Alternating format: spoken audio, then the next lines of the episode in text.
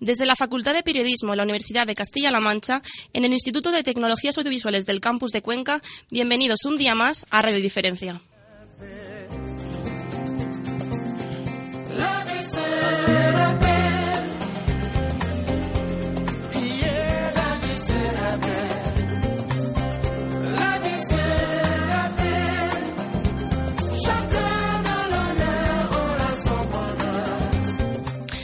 Saludamos a cuantos nos escuchan quitándonos el sombrero de ala ancha.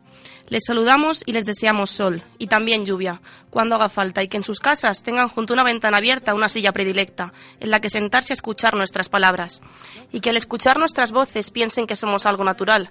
Por ejemplo, el árbol antiguo a la sombra del cual, cuando eran niños, se sentaban de pronto, cansados de jugar, y se limpiaban el sudor de la frente encendida con la manga del babiarrayas. Que Pessoa nos perdone por maltratar sus versos, pero la ocasión lo merecía, porque lo esencial es invisible a los ojos, pero a veces, solo a veces, puede escucharse en la radio. Y hoy, en su día, el de todos los que amamos la radio, queremos reunirnos en esta mesa para hablar del cerebro, de cómo sabe hacernos felices y a veces también torturarnos. Aquí estamos para dar los primeros pasos, para que nuestros invitados nos enseñen a usar las palabras correctas cuando queremos transmitir lo que vemos y lo que sentimos. Hoy contamos con José Manuel Cámara, presentador y director de Mi gramo de locura de Radio Nacional de España. También en el consejo de Julián Cano, director de Héroes Anónimos, y sobre esta mesa tendremos a nuestros amigos de Aframas, a Cristina Muñoz, de Ocio Inclusivo, y a María Dolores Miguel, de Cadix Crisol, para aprender a entendernos unos con otros. Después hablaremos de un tema tabú para muchos, nuestra propia salud mental, y para ello contaremos con la presencia de María José Galván, psicóloga del Servicio de Atención Psicológica de la Universidad de Castilla-La Mancha, y con nuestro compañero Adrián, que nos lo podrá contar en primera persona. Bienvenidos a Radio Diferencia. Gracias por ser diferentes.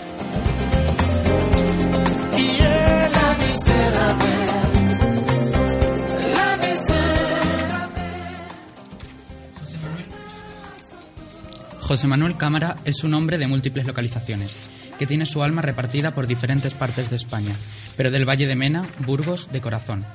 José Manuel Cámara, periodista de, profesión durante más de 30 años y amante de la vida y las personas, se ha convertido en un sólido defensor de las personas con problemas de salud mental y de la necesidad de oportunidades de que hablen y se expresen. Después de tocar alguna que otra puerta, presentar su proyecto a un concurso interno de RTVE del que nada supo y de tener que echar mano del tú a tú su programa radiofónico Mi gramo de locura, ha conseguido hacerse un hueco entre las ondas de este país. En Castilla-La Mancha, las entidades Asociación Pro Salud Mental Vivir de Cuenca y, Asociación AFAEPS de Albacete han participado en Mi Gramo de Locura, valorando a ambas entidades de forma muy positiva este altavoz que supone el programa. Buenos días, José Manuel. Hola, buenos días. Como hemos comentado en la presentación, diriges el programa Mi, Mi Gramo de Locura. ¿Cómo surgió la idea de crear este programa radiofónico? Bueno, pues tengo que deciros que surgió porque antes que periodista, en este caso yo fui familiar de, fui familiar de una persona muy próxima a mí que tuvo un gravísimo problema de salud mental y a su vera, desde hace 21 años, empecé a aprender todo lo que hay que hacer después de equivocarnos en la familia, después de dar palos de ciego, después de dar tumbos por ahí, pasado un tiempo conseguimos ubicarlo en la mejor tesitura que se puede ubicar, en este caso a mi familiar. Pero una vez que después de unos cuantos años y de dar bastantes tumbos, acabamos encontrando su estabilidad emocional y una situación pues prácticamente perfecta, eh, me planteé a mí mismo si no era necesario trasladar toda esa información que había ido acumulando a lo largo de los años, que fueron unos cuantos, pues trasladarla por responsabilidad al trabajo que hago cotidianamente. Yo trabajo en RTV desde hace 33, 34 años y me pareció óptimo tratar de facilitar que las familias que tienen este tipo de problemas pudiesen tener acceso a información útil en esa radio televisión que todos eh, queremos, con la que soñamos y que se convierte en un auténtico servicio público. Yo desde, desde que hago mi gramo de locura sé que lo que hago ahora, por lo menos en esos cinco minutos semanales a las 12 y 37 minutos del mediodía de los jueves, sé que ahí es auténtico servicio público porque no salen políticos, ¿sabéis? Salen personas que nos dan ejemplo a todos. ¿Y cómo fueron los inicios en el mundo de la salud mental en Radio Nacional España? Bueno, pues mira, yo empecé cuando justo aterricé en 1985 en esta ciudad, en Vitoria, os hablo desde aquí, desde la capital de Euskadi, nada más aterrizar y superar el periodo de prueba en Radio Nacional de España, que fue mi primer destino, un director me dijo que yo tenía que hacer un programa especial sobre drogas, al que acabé llamando Rompe la jeringuilla, porque a mediados de los 80 la heroína diezmaba a las cuadrillas de chavales en toda España y también en Euskadi, y digamos que fue mi primer compromiso con el tema de la salud mental.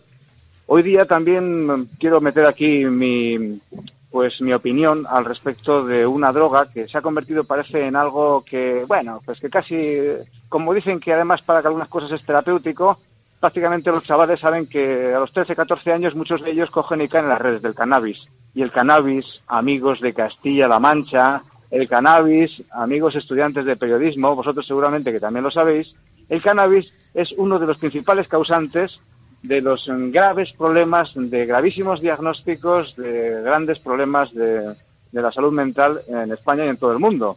¿Cuántas esquizofrenias no surgen después de simplemente el consumo de un porro? Porque en un cerebro de 13, 15, 17 años, dependiendo de cómo sea ese cerebro, y creo que estáis hablando hoy del cerebro, un mal viaje con un simple porro te puede hacer no tener el billete de vuelta. Te lo digo por la experiencia que he tenido después de entrevistar a lo largo de los últimos tres años a casi 160 personas diagnosticadas, de las cuales 60 han confesado que sufrían o habían sufrido, algunos están perfectamente recuperados, que habían sufrido esquizofrenia. Y el consumo de cannabis y la esquizofrenia, pues están ligados. No te voy a decir porcentajes porque yo no soy más que periodista y no me gusta dar datos de los que no conozco, pero bueno, he metido aquí por lo menos mi cuña publicitaria en contra del cannabis. Pues sí, la verdad, nosotros también estamos en contra.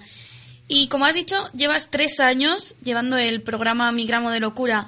Con toda esta experiencia que tienes tratando la salud mental en este programa, ¿cómo ves la forma que tienen los medios de comunicación eh, de abordar este tema y, qué consejos nos podrías dar a nosotros y nosotras, futuros periodistas, a la hora de hablar de ello? Mira, pues si os metéis en la página web de la Confederación Salud Mental España, que no la hemos citado todavía, pero que fue gracias a la Confederación Salud Mental España como pudo hacer el programa, porque no es muy fácil encontrar a una persona que quiera contarte su vida más íntima respecto a un problema de salud mental a través de las ondas de la radio. Entonces, gracias a la Confederación Salud Mental España, en la que están metidas, por ejemplo, AFAEPS, la Asociación de Albacete o la Asociación Vivir de Cuenca, ellos me facilitaron el acceso a muchas personas. Y en esa web de la Confederación Salud Mental España hay una guía que os recomiendo que os descarguéis, donde se ponen todos los consejos que deberíamos usar todos los periodistas cuando nos dedicamos a tratar este tema. Sabéis que, bueno, hay palabras que ofenden. Sobre todo no ofenden tanto las palabras, sino a veces el contexto en el que se utilizan. Y yo sé que ofende, lo que más ofende en el tema de la salud mental es esa vinculación perniciosa y falsa que se establece muchas veces entre una enfermedad, por ejemplo la esquizofrenia, y los comportamientos violentos. Es, una, es algo gratuito y además ¿Cuántas veces no habéis oído que después de un asesinato hay algún periodista que no tiene ni idea y que se le ocurre vincular con un trastorno mental un comportamiento violento, sin que haya habido ni siquiera ninguna, ninguna confirmación oficial a través de, yo qué sé, de las primeras pesquisas policiales? A través de, por ejemplo, un testimonio de un vecino puede llegar a decir a alguien, no, pues parece que era un tipo raro porque yo creo que estaba loco. Bien, pues todas estas cosas hay que pensarlas antes de hacerla y que cada periodista antes de hacer este tipo de comportamientos se ponga en la tesitura de pensar si, la persona de la que está hablando fuese su familia, si le gustaría que se refiriesen a ella con ciertas palabras que todos conocemos, ¿verdad? Pues además nos hemos enterado de que el, el, pasado año recibió el premio Don Quijote que da la Federación de Salud Mental de Castilla-La Mancha. ¿Qué sientes cuando se reconoce el trabajo que realizas cada día? Bueno, pues eh, lo primero que siento cada día, cada semana, cuando tengo oportunidad de hablar con una persona que quiere dar ejemplo con su historia de vida, lo que siento sobre todo es emoción. Y me siento completamente recompensado a través de esas emociones y ese aprendizaje que hago de esos héroes que me cuentan su vida, ¿no? Pero luego, claro, es bonito que te reconozcan a través de un premio. Cuando estuve recogiendo el premio Quijote en Toledo, pues me sentí el hombre más feliz del mundo eh, pude decir entonces eh, algo que suelo decir cuando me ha tocado recoger más premios, porque tengo que decir, y perdona la petulancia, que también me han premiado en San Sebastián, en Valladolid, en Zaragoza y en Pamplona. Y lo que suelo decir siempre es que tengo 56 años y que no soy una persona normal. No conozco a nadie normal. Y si vosotros conocéis a alguien normal, por favor, me pasáis su teléfono que quiero entrevistarle. Entonces, en cuanto a los premios, pues son la energía que me impulsa a continuar con esta pequeña batalla de Don Quijote. en la que, en este mundo en el que hay tanto Sancho Panza, eh, yo siento siempre admiración por las personas que, como decía un mítico cantante que todavía está por ahí dando conciertos, Alberto Cortés, me encantan esas personas que construyen castillos en el aire en un momento de crisis, pero que después de haber estado construyendo esos castillos en el aire, pues eh, pisan tierra y a ras de suelo son capaces de hacer pues una familia, llevar una vida feliz y darnos ejemplo a todos los demás. Pues José Manuel, muchas gracias por estar hoy con nosotros. Celebremos el Día del Orgullo Loco el próximo 20 de mayo en todas las ciudades de España. Muchas gracias. Claro que sí. Además, eh, por cierto, permíteme de nuevo otra cuña publicitaria. Este próximo jueves a las 12.37 vais a escuchar en Mi Gramo de Locura, en Radio 5, Todo Noticias, a un hombre espectacular. Se llama Tomás Corominas y es el encargado de organizar el Día del Orgullo Loco en Asturias pero es un acontecimiento que se va a reproducir por toda España por primera vez y que va a hacer que muchos prejuicios, muchos estereotipos caigan al suelo. Y Ciel Agudo, muchísimas gracias. Gracias a ti, José Manuel Cámara.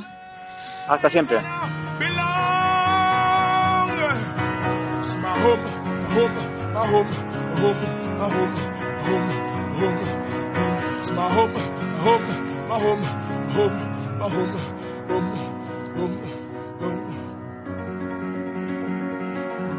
It wasn't easy getting used to this. I used to scream, It's not true that only when the door is locked